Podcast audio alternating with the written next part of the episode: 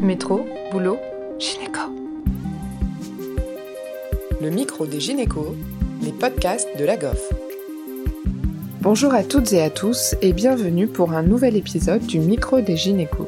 Aujourd'hui, nous interrogeons des professionnels spécialisés dans la gestion des risques pour les médecins.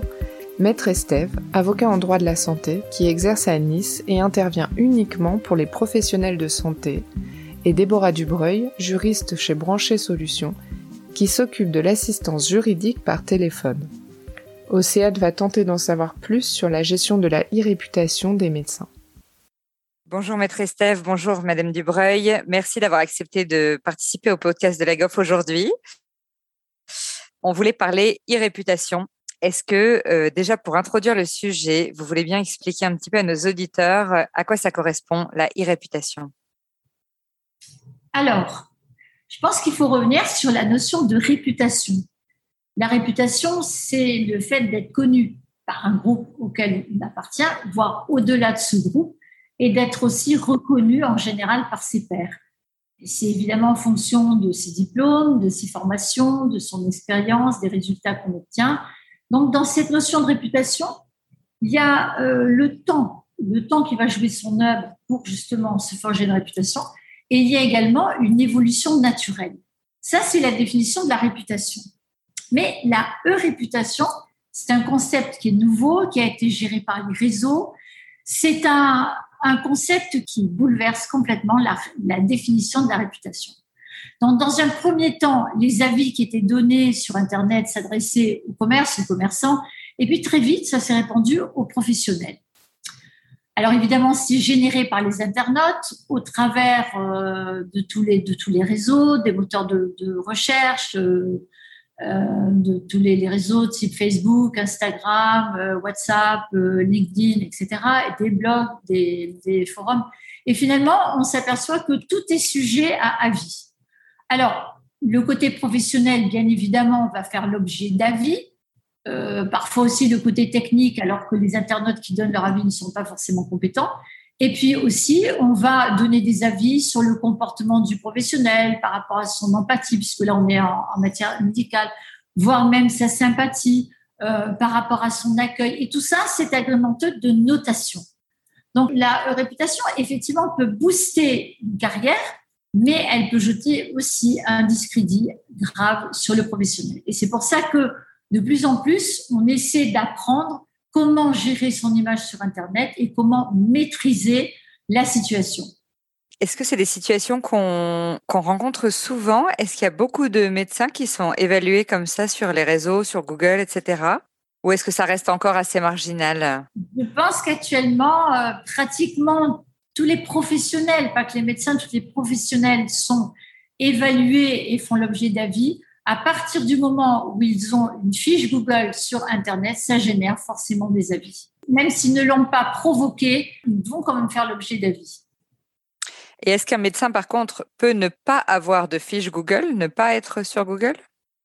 Alors, ça a été un grand débat, euh, ce problème justement de fiche Google. Il y a de nombreux professionnels qui n'avaient pas demandé la création de cette fiche Google, qui s'en sont émus. Il y en a qui ont fait des procédures.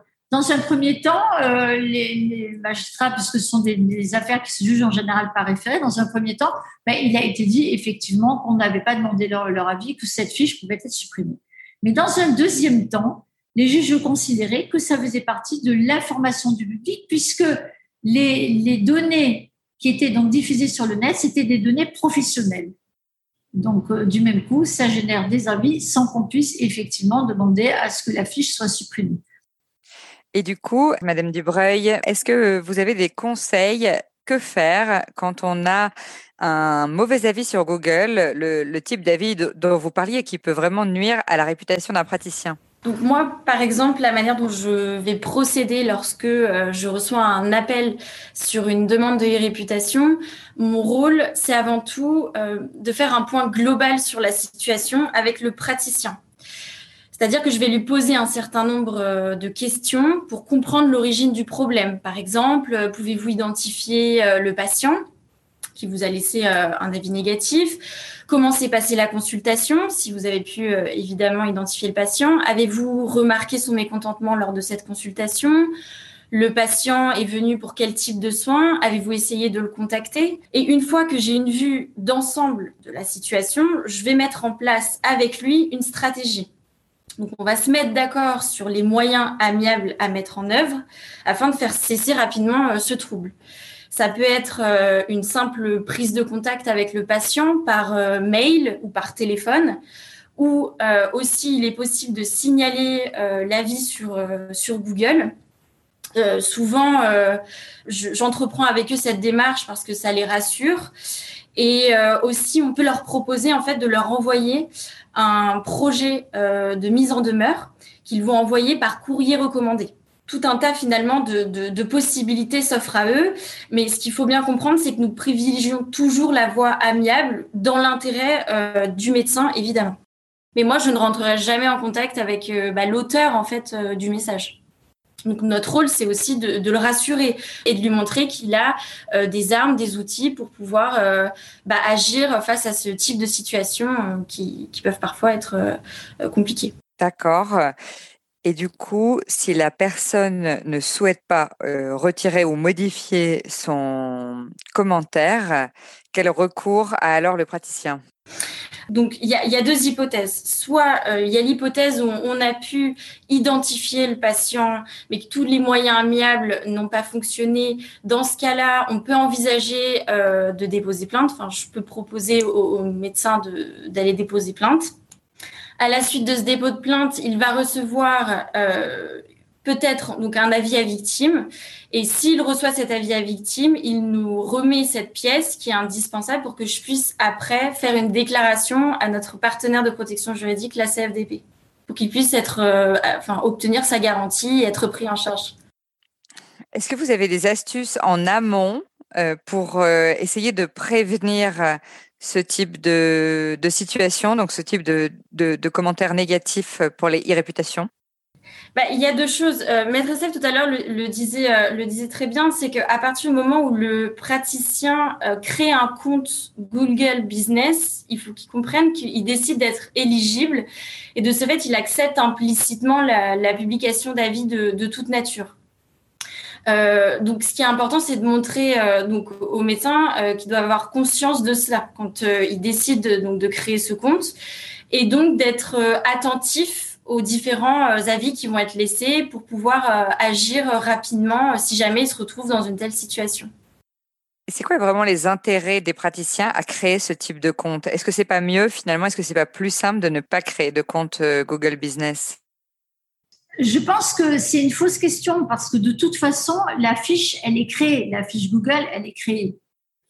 Personnellement, il me semble qu'il faut répondre euh, toujours sur un ton euh, aimable, sans agressivité, et faire très attention lorsqu'on répond de ne pas enfreindre le secret médical. Ça, c'est quelque chose qui est fondamental. Donc, il faut répondre. Alors, on peut effectivement répondre en disant euh, Je suis désolée, mais je ne vous identifie pas. essayez de vous mettre en contact avec moi par un message privé. Mais de toute façon, quelle que soit la réponse, il faut toujours rester affable et surtout ne pas enfreindre le secret médical. Alors, on peut essayer de répondre avec humour, mais enfin, l'humour, il faut quand même savoir le, maîtriser aussi. Donc, il faut quand même rester prudent. Alors, pourquoi, pourquoi répondre? Ben, Parce qu'un avis négatif, ça dépend, ça dépend de la manière dont il est formulé. Ça peut effectivement faire fuir des, des patients, ce qui est effectivement excessivement pénalisant. Mais il faut savoir que souvent aussi, lorsque vous avez un avis négatif, vous avez ensuite plein d'autres avis positifs. Et finalement, cet avis négatif et noyé dans les, dans les habits positifs.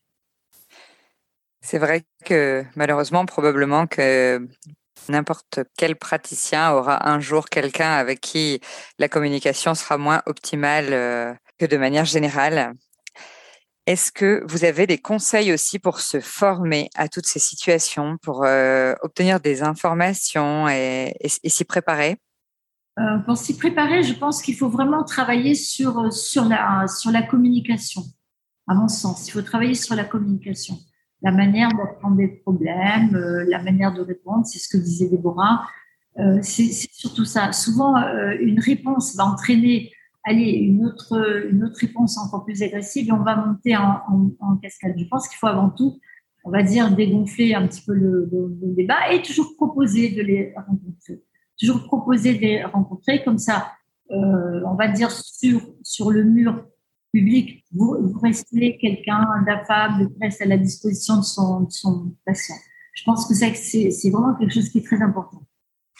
Ça paraît très important. C'est vrai que ça dépend peut-être des villes, etc. Mais parfois, on a l'impression que on n'a pas tellement de formation spécifique en communication et que c'est plutôt de, c'est de la formation, on va dire, sur le terrain en, observant les gens faire, etc. Ok, et eh ben c'est vraiment euh, très intéressant toutes ces informations. Est-ce que vous pouvez euh, euh, peut-être Madame Dubreuil, du coup, nous, présenter par exemple le dispositif de brancher pour se protéger face à ces situations, nous expliquer comment ça fonctionne? Oui, tout à fait. Donc en fait, le cabinet euh, branché propose euh, aux médecins un contrat de responsabilité civile professionnelle et donc l'adhésion à, ce contrat euh, va leur permettre de bénéficier d'une assurance de, de, protection juridique auprès de notre partenaire la CFDP. Et donc, ce contrat va pouvoir euh, couvrir euh, tous les litiges qui sont liés à l'exercice de leur activité professionnelle et notamment euh, des demandes en, e-réputation.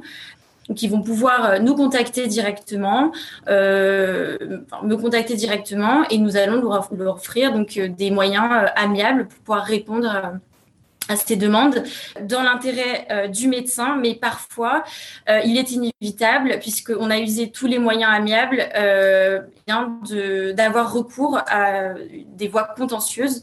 Et peut-être que Maître Estève pourrait nous, en parler. Alors, sur la voie contentieuse, quand vous avez utilisé la voie amiable et que effectivement ça n'a pas fonctionné, il y a une possibilité effectivement d'agir en justice. Mais la possibilité d'agir en justice, actuellement, elle est particulièrement restreinte. C'est un droit qui est nouveau, le, droit donc par rapport à tout ce qui est réputation, c'est un droit qui est nouveau, qui a donné lieu à toute une série de décisions en 2018-2019. Et puis 2019, on a très peu de décisions. Et pourquoi on a peu de décisions? Eh Parce qu'en fait, en fait, il y a eu très peu de décisions qui ont donné effectivement raison, on va dire en quelque sorte, aux praticiens puisque les juges ont mais vraiment une notion très, très extensive de la liberté d'expression. C'est-à-dire qu'ils considèrent que les propos qui sont portés, que ce soit dans des avis, dans des blogs, dans des forums, eh bien, euh, ce sont des avis, ce sont des impressions, et euh, ça ne constitue pas une diffamation ou une injure. Alors, euh, effectivement, on peut considérer que ça constitue un dénigrement, mais la notion de dénigrement est plus particulièrement appliquée à tout ce qui est service. On peut agir sur la notion de dénigrement et euh, ben, il vaut mieux agir sur la notion de trouble manifestement illicite, puisque dans ces cas-là, on va plutôt diligenter une procédure en référé. Il faut savoir qu'on peut agir ou sur un plan civil en référé ou sur un plan pénal pour diffamation ou injure. Mais qu'on agisse sur un plan civil ou sur un plan pénal, il faut être dans le cadre de la diffamation ou de l'injure. Et c'est toute la difficulté. Parce qu'ensuite, ensuite, on vous dit, eh bien, euh, c'est la liberté d'expression. Alors, euh, ben, finalement, une diffamation, c'est quoi? Ben, C'est l'allégation ou l'imputation d'un fait, il faut déjà qu'il y ait un fait, qui se rapporte à l'honneur ou à la considération de la personne ou du corps auquel le fait est imputé. Voilà, la définition de, la, diffamation, c'est ça. La loi qui s'applique encore actuellement en 2022 découle de la loi du 29 juillet 1881. Et actuellement, c'est ce qui s'applique. Ça veut dire quoi? Ça veut dire quoi? Ça veut dire que quand quelqu'un va porter un propos désagréable sur, par exemple, sur un professionnel, eh bien, il faut effectivement que ça ne soit pas avéré et que ça atteinte à, ce soit une atteinte à son honneur. Par exemple, si vous traitez euh, quelqu'un d'incompétent euh, dans telle et telle intervention en disant qu'il n'avait pas les diplômes nécessaires, qu'il avait falsifié ses, ses diplômes, c'est effectivement considéré comme de la diffamation. Alors après, il y a la notion d'injure. Alors la notion d'injure, c'est laissé à l'appréciation des tribunaux. Euh, j'ai repassé un petit peu en revue toutes les, toutes jurisprudences qui étaient, intervenues. Par exemple, dans une, décision, c'était un praticien qui euh, avait un avis Nul, nul, nul. Bah, on peut considérer que quand on se fait traiter de nul, euh, c'est quand même une injure. Eh bien, le, magistrat va considérer que c'est une injure parce qu'elle disait nul, nul, nul, parce qu'elle n'avait pas les produits nécessaires, qu'elle ne les avait pas commandés, etc. Donc, il a dit, bah, après tout, c'est de, la liberté d'expression. Quand on trouve des, avis, je ne le recommande pas, il n'est pas sympathique, euh, c'est considéré aussi comme faisant partie de la liberté d'expression. Par contre, euh, dans, un, dans, un, dans un de ces cas, lorsque le, praticien se fait, se fait traiter de pervers, là, c'est considéré comme une injure. Alors, j'aimerais vous donner connaissance d'une décision, parce qu'il n'y en a vraiment pas beaucoup, qui était une décision de la Cour d'appel de 2018, vous voyez, ça remonte à quelques temps, où euh, c'est un, un praticien qui avait eu un avis, mais absolument négatif, c'est-à-dire que le patient disait il m'a créé des acouphènes, à cause de lui, je vis un enfer, c'est un menteur, c'est un incompétent. Et donc, ce qu'il a fait, parce qu'il faut bien comprendre que quand on veut faire une action en justice, il faut avoir les moyens de le prouver. Il ne faut pas simplement l'alléguer. Donc, ce qu'il faut faire quand on faire une action en justice, c'est impérativement faire un constat d'huissier. Parce qu'une capture d'écran, ça ne suffit pas. Une capture d'écran, on peut vous dire que vous l'avez euh, arrangé, etc. Donc, il faut un constat d'huissier qui va constater la véracité de ses avis avant de saisir le tribunal. Et la Cour d'appel, dans ce, dans ce cas précis, a pu effectivement s'apercevoir que l'avis qui était donné était un avis qui était inexact, puisque le, praticien a pu se défendre, a pu apporter la preuve qu'il n'a pas créé d'acouphène, etc. Et dans ce cas-là, effectivement, l'internaute a été condamné à faire supprimer la vie sous une astreinte, je crois que c'était 150 euros par jour. Alors, c'est quoi une astreinte? Ben, Tout simplement, c'est, on va dire, en quelque sorte une somme qui est appliquée à l'internaute et tant qu'il ne supprime pas la vie, c'est à lui de se débrouiller avec Google, etc., tant qu'il ne supprime pas la vie, effectivement, on va dire son compteur va, va, va tourner jusqu'à ce qu'il supprime la vie.